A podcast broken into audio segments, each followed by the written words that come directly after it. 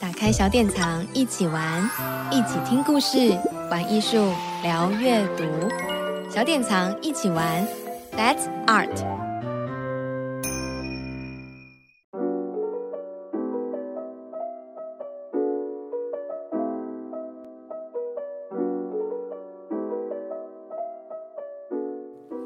Hello，各位听众朋友，大家好，欢迎收听小典藏一起玩，让我们一起聊聊天。我是今天的主持人鸡蛋糕，然后我们今天呢是来到了专栏作者的单元。那我们今天邀请的专栏作家呢是小册选书的 Rachel，然后我们请 Rachel 来跟听众朋友先打声招呼吧。Hello，大家好，我是小册选书的 Rachel，很开心可以来参加今天的特别节目。对啊，然后今因为之前呢，Rachel 是呃有接受小典藏的一个泡在绘本里的专题文章的邀稿，然后请呃 Rachel 是在呃小典藏的网站先来用文章介绍小册选书，那之后呢也邀请 Rachel 在小典藏撰写了专栏，所以呃让大家就是以绘本出发，然后探索不一样的绘本空间或是儿童美术馆等等啊。把这是在荷兰鹿特丹观察的视角呢，带给台湾的读者们。那首先想要先请 Rachel 先来简单介绍一下小册选书是什么单位，还是是什么呢？好的，好的。嗯，各位听众大家好，我是小册选书的 Rachel。那小册选书的册是小本子的意思，就是书册的册。那它也是我自己创立的一间小小的小书店，位在荷兰的鹿特丹。嗯，它是一现在呢，它也是一个很特别的空间哦，因为它是一个位在一间蔬食超市，就是卖素食商品的超市里面的阅读空间。那我们是在荷兰的一间中文绘本小书店。一开始的时候，其实我是在疫情期间创业的，那它是完全线上经营，由我。从我家的书柜出货给住在欧洲的爸爸妈妈。那很幸运的时候，在二零二二年就和鹿特丹的一间蔬食超市，呃，做了一个异业结合。那我们现在也正式成为一间在超市里的小书店喽。那不知道现在有没有一些听众也是爸爸妈妈，或者是说喜欢去书店拜访的朋友们？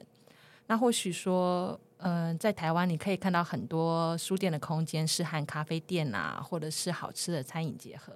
可是其实还蛮难找到一家是跟超市做结合的书店。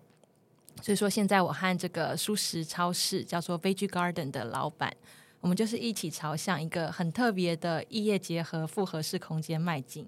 有咖啡啊，有绘本，有书。那也有我常常在这个场域里面定期举办的亲子共读活动和绘本推广活动。那希望可以让这个地方成为你每天去买买菜的时候，还会不小心买了一两本书回家，让绘本变成你每天很正常所需要的每日所需的一个空间。嗯，我觉得这个也很适合在台湾。也许，也许之后会不会有人听了这个节目呢？然后也想要在超市 开了一间书店，或是把书店呃也变成一间超市？哎，这样好像怪怪。其实也可以哎，就像是买卤味一样，是买书 这种感觉。因为我觉得台湾人也很爱逛超市，如果里面也有也有书的品相，也很棒。嗯，没错。然后像呃，Rachel 之前在小典藏发表的文章呢，有一篇呢就是讲荷兰的共读推广日。那那时候是呃，其实是去年台北书展刚落幕，大概二月的时候。然后文章是介绍荷兰共读推广日是比较类似于台湾阅读起步走的活动。然后呃。但是最不一样的是，荷兰的共读推广日呢，是推广共共读这个部分。然后，像也除了针对比较年幼的小朋友之外，好像也有比较针对儿童或成人的部分，而且是选在每年不同的月份去执行。那想要请 Rachel 聊聊，就是您实际参与这个活动的一些观察跟一些想法。嗯，没错，就是这个共读推广日，其实应该也算是我。呃，除了介绍我自己的书店之外，正式写的第一篇专栏文章。那这个共读推广日呢，虽然我是翻译为推广日，但它其实大概的时间有十天。那在这个十天的呃推广时间时程里面，就会针对零到六岁的小朋友，还有零到六岁小朋友的家长，特别做共读活动的推广，希望鼓励大家可以多读绘本、买绘本、借绘本，可以跟小朋友一起创造这个很特别的共同阅读的时光。那呃，他们是怎么做推广的呢？当然细节大家可以从我的专栏文章里面去看到。不过大概可以跟你分享的是，比如说有特别的早餐阅读约会。那荷兰就会邀请一些名人，比如说皇室成员呐、大家在电视上看得到的名人们，到学校里面帮小朋友读这个他们精选的绘本故事，或者是说呢，不一定要是名人，呃，也会跟在地的小学或是幼儿园合作，爸爸妈妈或是爷爷奶奶也可以成为共读大使，就在学校里面读书给小朋友还有小朋友的同学们听。最特别、最特别的部分，我当然觉得对出版业来讲很重要的也是销售嘛。所以说，在这个共读推广日的大概十天左右的期间，也会推出一个经济实惠的迷你版绘本。那这本迷你版绘本呢，就是是今年他们选出的年度绘本的迷你版。那通常荷兰的一本绘本的定价大概是十二到十八欧元左右。那换算成台币的话，就大概是四百块到五百块台币之间。那这个迷你版的绘本呢，它的 size 比较小一点点，可是只要台币两百元，你就可以买回家了。那它也会铺天盖地的把这个迷你绘本放在荷兰基本上你看到的所有书店啊，还有任何的角落，所以说很容易你就会在这十天的时间里面觉得。嗯，或许我平常也没有买绘本的习惯，可是我何不就买这个今年的年度绘本回家呢？所以说，这个就是从活动还有从销售的各个方面，荷兰的共读推广日他曾经做过的一些努力。那我自己也觉得这是很特别的活动，真的可以有效的让住在荷兰的爸爸妈妈提醒他们，其实共读是很重要的一件事情。嗯，像是我觉得台湾的。绘本的读者，其实我觉得好像某某些某大部分的族群都还是很喜欢精装啊，大一点的版本。但是其实也许小巧，然后好携带，譬如说带小朋友搭捷运的时候就可以拿出来给他看，然后就不一定要玩 iPad 啊之类的。对，它的大小大概就跟 iPad 差不多，比 iPad 小小一点点。我觉得这个心思也不错，因为不然家长带着书在身上也会有点重。嗯嗯，而且因为是。就是很便宜的价位，加上说你就觉得算是做个纪念嘛，所以说并不会有一种说啊，我不能随意放在我的书包里，呃，要在家里好好保存的这种心情。它就是真的一个是随身携带的口袋本的概念。嗯，我觉得也是个很不错的想法。那而且刚刚那个 Rachel 讲到，就是各年龄族群嘛，譬如说。呃，不止爸爸妈妈，还有爷爷奶奶啊，就是也可以当说故事的人。然后我突然想到，就是之前我们有一篇纷纷聊天的呃文章，是写是写阅读推广的主题，他就有提到里面呃，就是芬兰那边就是会鼓励爸爸或是阿公，然后来录那个说故事的影片，就是不同对，就是。就是大家就不用局限，一定都是说故事妈妈，所以其实爸爸也是很适合来担任这个角色。没错，爸爸的角色也是非常重要的，他们需要一个很棒的舞台，是给他们机会吧。然后呃，像 Rachel 呢，像这一篇呃，那时候我记得在书展完之后，其实我觉得也是呃，一方面那时候书展结束，大家就会有很多讨论嘛，所以就是刚好来了一篇关于荷兰版本的阅读推广的。呃，大型的盛会，我觉得那时候看了也会觉得有一点，呃，也许可以给喜欢阅读推广的领域的，不管是从业人员当一个参考。然后接下来呢，过了一阵子之后呢，小典藏，呃，就是呃，鸡蛋糕姐姐又收到了 Rachel 的第二篇稿子，然后就觉得哇，Rachel 真的好有行动力哦，因为她之后就是呃去采访了呃荷兰的绘本作家。然后这个，因为那时候呃，Rachel 的信上就写说，因为他非常非常的喜欢他的作品。然后呃，这个荷兰作者呢就是马佑克。然后后面他创作的绘本是叫做《爱说不要的小兔子》。然后这本书呢，刚好也是二零二三年荷兰共读推广日评选的十大绘本之一。然后因为 Rachel 就说，因为自己家里的小朋友就是读了不管几遍都不厌倦，所以就是邀请了就是。呃那时候现居英国的呃马佑克做连线的专访，然后请他分享绘本的创作故事啊、风格的选择，还有就是呃成为绘本作家的一些过程。然后想要请 Rachel 聊聊，就是在采访的过程有没有让你印象深刻，或是呃的一些回复的内容，然后或是你之后有没有还要想采访哪一些绘本作家呢？对啊，就是呃马佑克，他的本名叫马 York，就是我觉得是一个很特别、很特别的绘本创作者。那我是因为他的作品才有这个起心动念，想要联系他，所以我们就有了这个线上的访谈。那他的作品呢，其实已经在台湾有翻译成中文版出版了，所以其实大家到自家附近的书局都可以找得到。那我就先讲一下这个创作者他的人生经历，对我来讲最特别的部分，因为其实这个作者他并不是一开始就想成为一位绘本作家，甚至他一开始大学啊，或者是硕士班学的。专业也都跟绘本，呃，一开始跟绘本没有什么关系。他小时候是学芭蕾舞的，后来学了织品设计，学了艺术，最后他是主修剧场设计。所以最后最后，他是从荷兰到了英国，成为一位专业的剧场设计师。也就是说，他人生可能年轻的时候到中年，生的孩子，呃，专业事业的奋斗上，都是以剧场设计师这个头衔在跑跳的。那为什么他最后会成为一个绘本作家？也是我在采访中觉得最感到印象深刻，而且觉得可以激励我自己，也可能可以激励现在的听众的一点，就是他是因为陪着儿子去看大学，儿子说：“妈妈，我想要去考虑一下，看一下英国剑桥的这个童书绘本科系，那你陪我去看嘛？”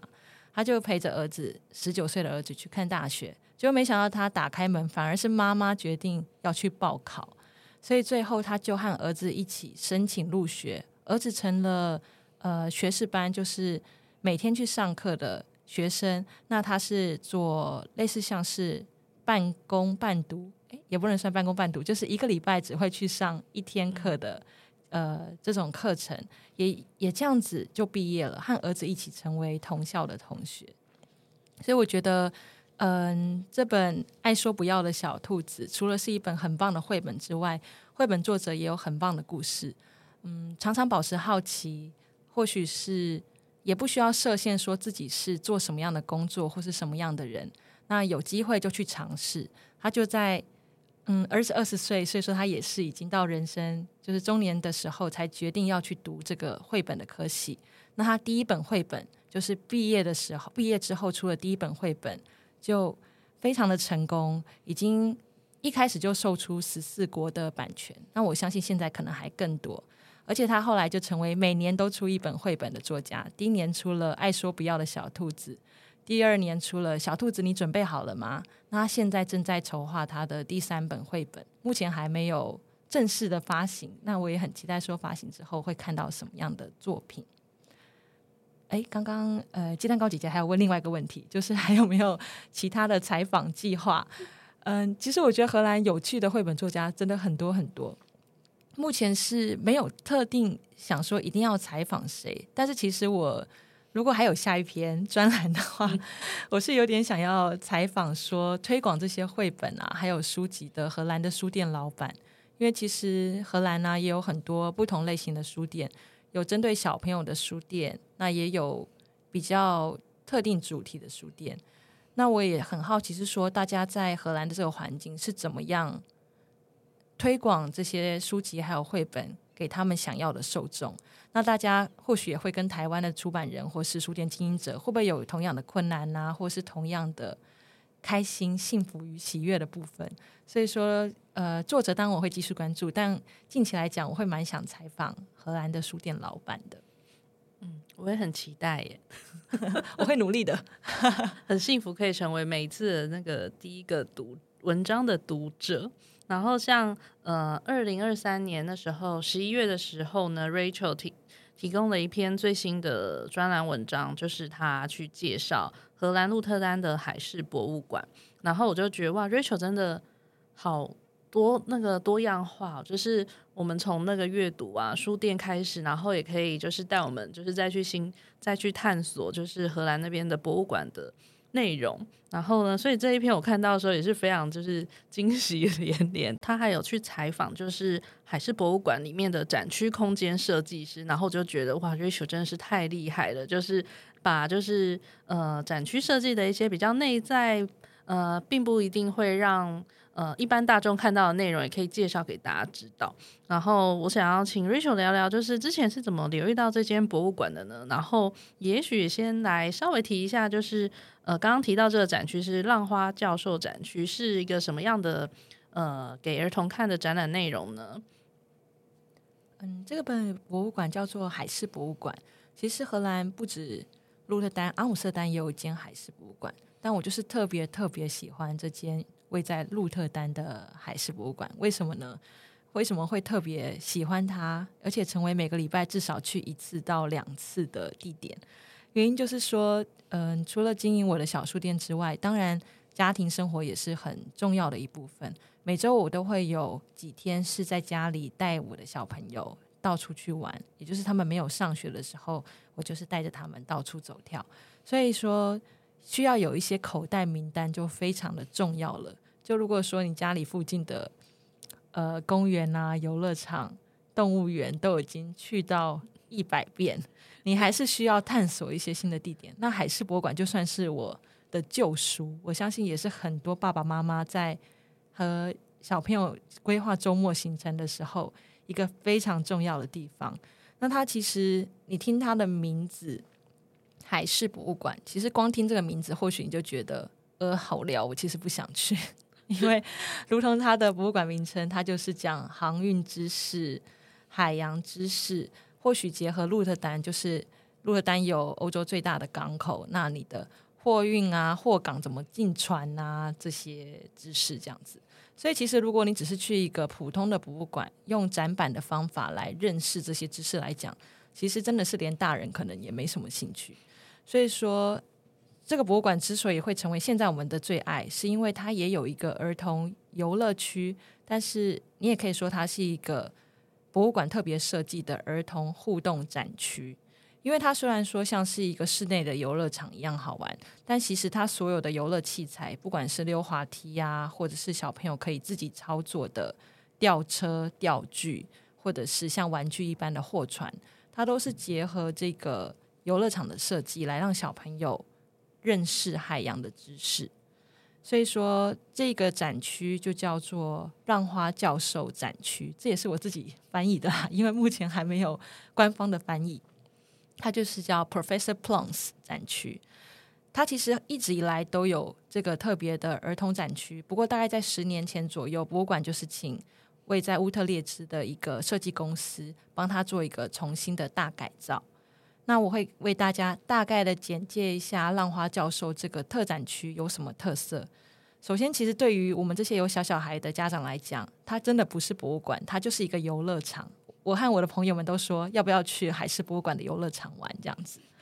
最特别之处是它有室内也有室外的空间，因为它是在博物馆的三楼的一个半露天的空间，所以当天气好的时候，你就可以在露台上面到处跑跳、到处玩。远方还可以看到。鹿特丹就是，呃，他们有一个很长的码头，上面的各种机具还有吊具，所以说你其实是一个很开放的空间，在这个城市的海港氛围里面，再用特别设计的这些游乐器材，让小朋友操作迷你的呃重机具，比如说有吊车啊，有可以真正移动的货轮啊，可以让你扫描货轮上面的货物。也可以检查里面有没有违禁品的各种各种，真的是让大家像是一个小小的工程师或是码头工人般的工作。现场也有小小的安全帽可以让小朋友戴着哦。所以说这个设计是真的很棒。那因为我有机会在小典藏里面写专栏，我就借机呢就邀请了设计这个场域的设计师来做专访。那他就有特别分享说，他们的设计概念是，他要为喜欢跑跳的小朋友。设计一个很可以畅玩的游戏空间，也要为喜欢安静研究手作的小朋友设计一个让他们觉得可以放松的空间。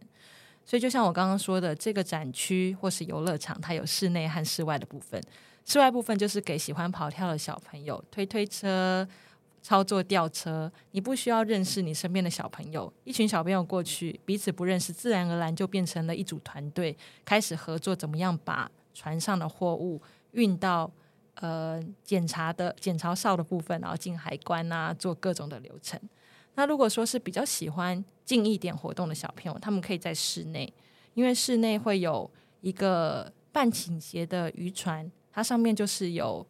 呃渔船上面的。小厨房，那也有一个在渔船上面可以钓鱼的空间，所以你就可以静静的钓鱼。钓完鱼之后，就在厨房那边料理鱼汤啊，做咖啡啊。那爸爸妈妈就可以坐在这个半倾斜的渔船上，因为它是快要沉没的渔船，是一个小斜坡。你就坐在斜斜的椅子上，等你的小孩帮你做咖啡，还有你可以点鱼汤、点餐，就是是我。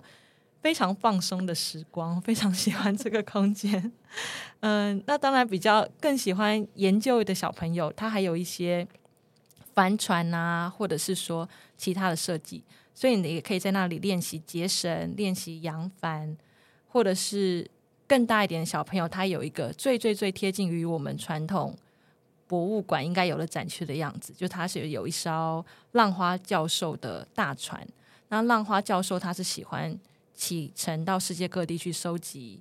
呃各种收藏的一个冒险家，所以你可以在这艘船里面看到浪花教授的收藏。那其实这些收藏呢，就是博物馆真正的馆藏了。所以说，设计师也有跟我分享，其实对于他们来说，这艘船就是孩子的第一个博物馆，因为你在这个游乐场的环境里面，你还是有一个比较静态的区域去看他的收藏，你其实就是看这个博物馆的典藏。所以真的是很特别，可以让大家喜欢跑跳、喜欢静下来玩，都可以感到很好玩、很安心的一个博物馆游乐场。嗯，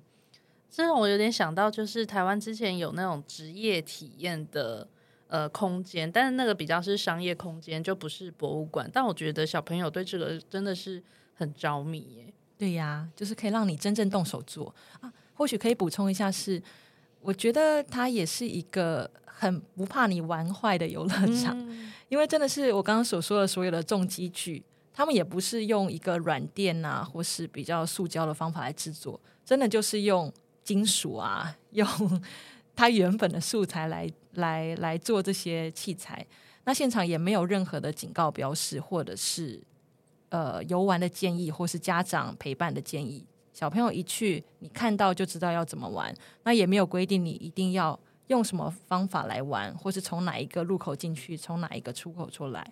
呃，设计师的想法，还有说这整个博物馆希望营造的氛围，就是让你自由的探索。那从行动，还有从游戏之中学到海洋跟航运的知识。那我从我们家小孩子每个礼拜都吵着要去这个游乐场呢，那其实是博物馆啦的。的请求当中，我知道说他们只是真的很喜欢这个地方。嗯，这个就只能说想要知道更多，就是 Rachel 采访，就是设计师的一些理念啊，就是可以到小典藏这篇专栏文章，可以细细的欣赏，而且有一些实际的照片，可以大家可以给大家实际看到这是现场的那个样貌。那像除了海事博物馆之外，还有没有就是 Rachel？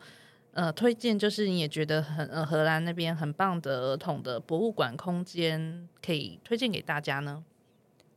其实这个博物馆空间呢，我是真的跟着我们家小孩的兴趣一起学习。那我家现在是有两个小男孩嘛，一个两岁，一个三岁。那他们现在是非常非常不折不扣的交通工具迷，所以说只要你讲到车子啊、电车啊、火车啊，都是他们。最最最喜欢的地方，所以说我目前可以跟大家推荐的，如果大家有机会来荷兰，或是来到鹿特丹，可以去拜访鹿特丹的电车博物馆，还有另外一个是鹿特丹南边一个小镇的一个阿北们自己创造的铁道工厂。那呃，我先从他们相似的部分来看好了，当然它都是跟车子有关的博物馆或者是亲子空间。那另外一点也是，他们都不是从呃，比如说官方出资经营的一个正式的博物馆，而是民间的一个基金会，因为有一群人，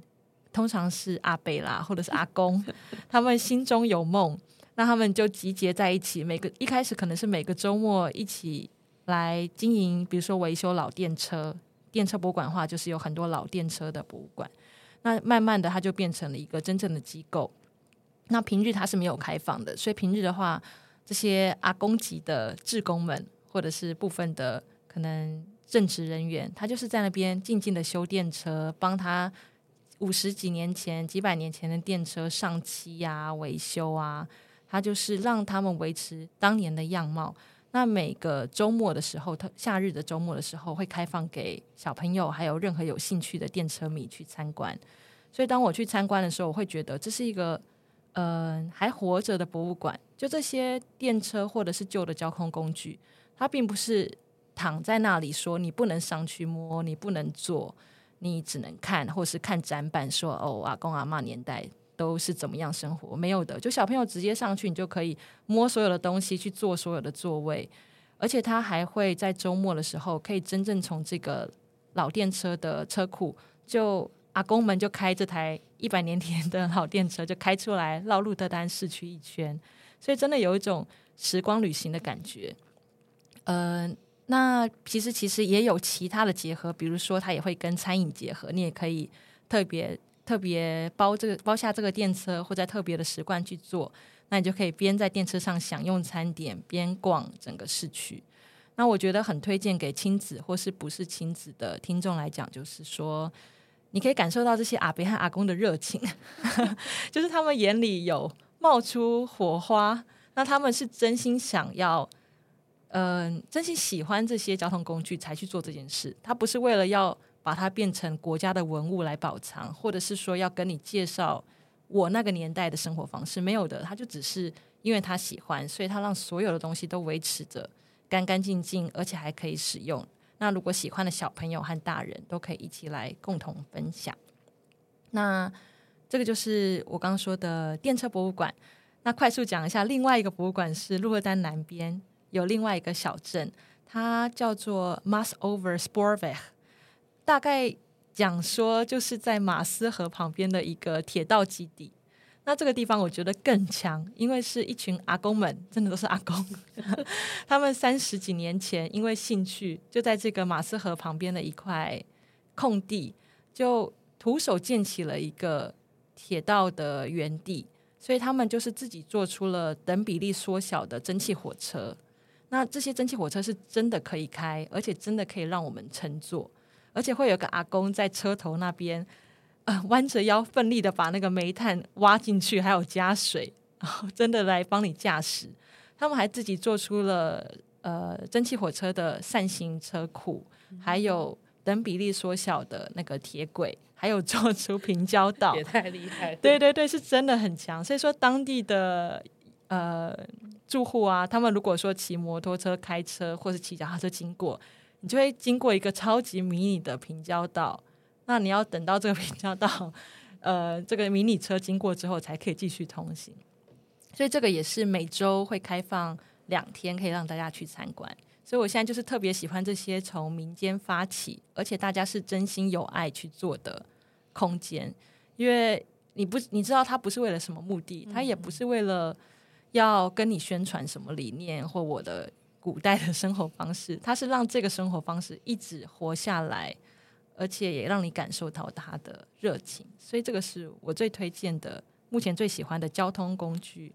方向的博物馆，还或者是说空间。啊，Rachel 前面就是分享了，不管是呃阅读推广，譬如说共读日啊，到后面的博物馆的空间，我觉得有一部分很。很棒的，就是就是荷兰在儿童友善这个想法，其实是非常落实在生活的每个细节上面。对，然后所以之后也很期待 Rachel 后续更多文章的分享。那今年呢、啊，二零二四年台北书展的主题国呢，刚好也是荷兰。那我想请 Rachel 推荐一本有没有你很喜欢的荷兰的绘本，主荷兰主题的绘本？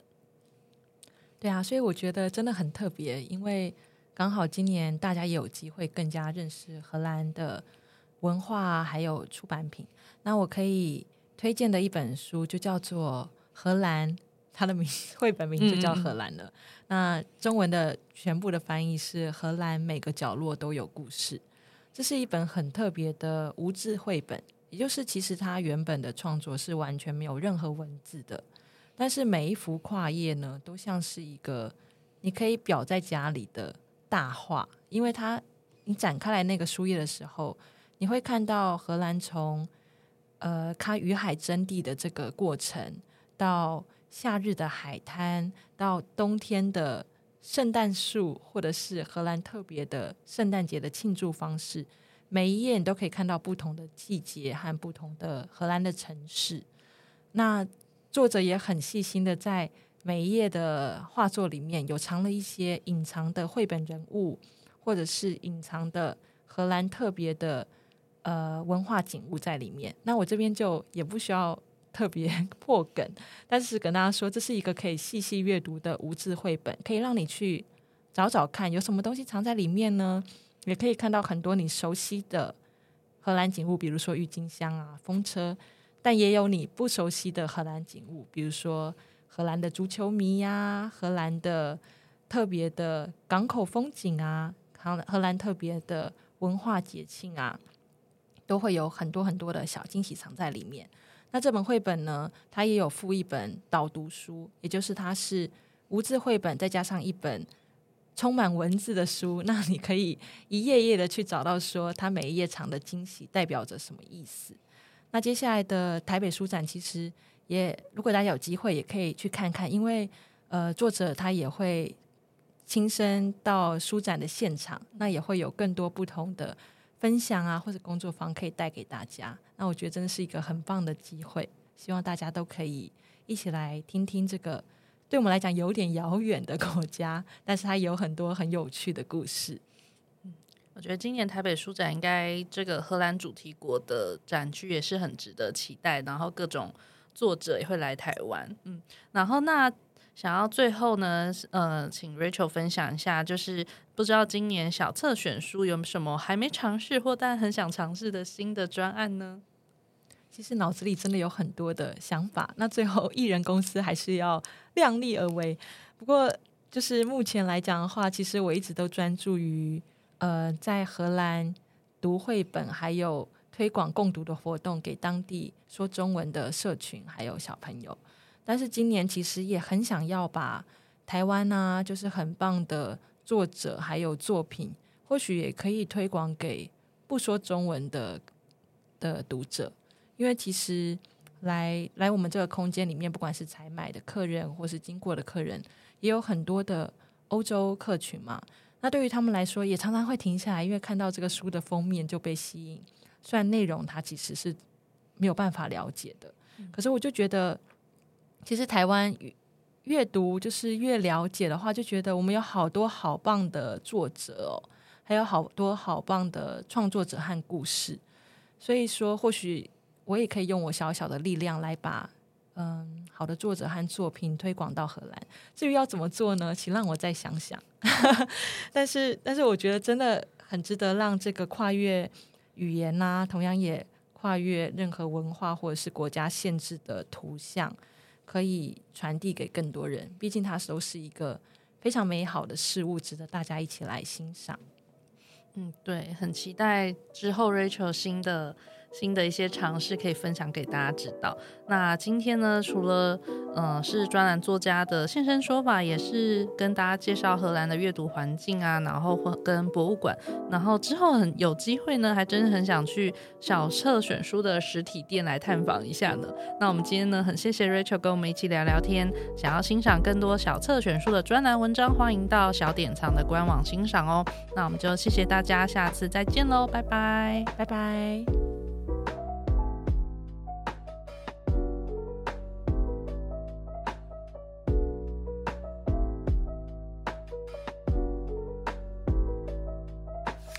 小典藏，一起玩，一起听故事，玩艺术，聊阅读。小典藏，一起玩，That's Art。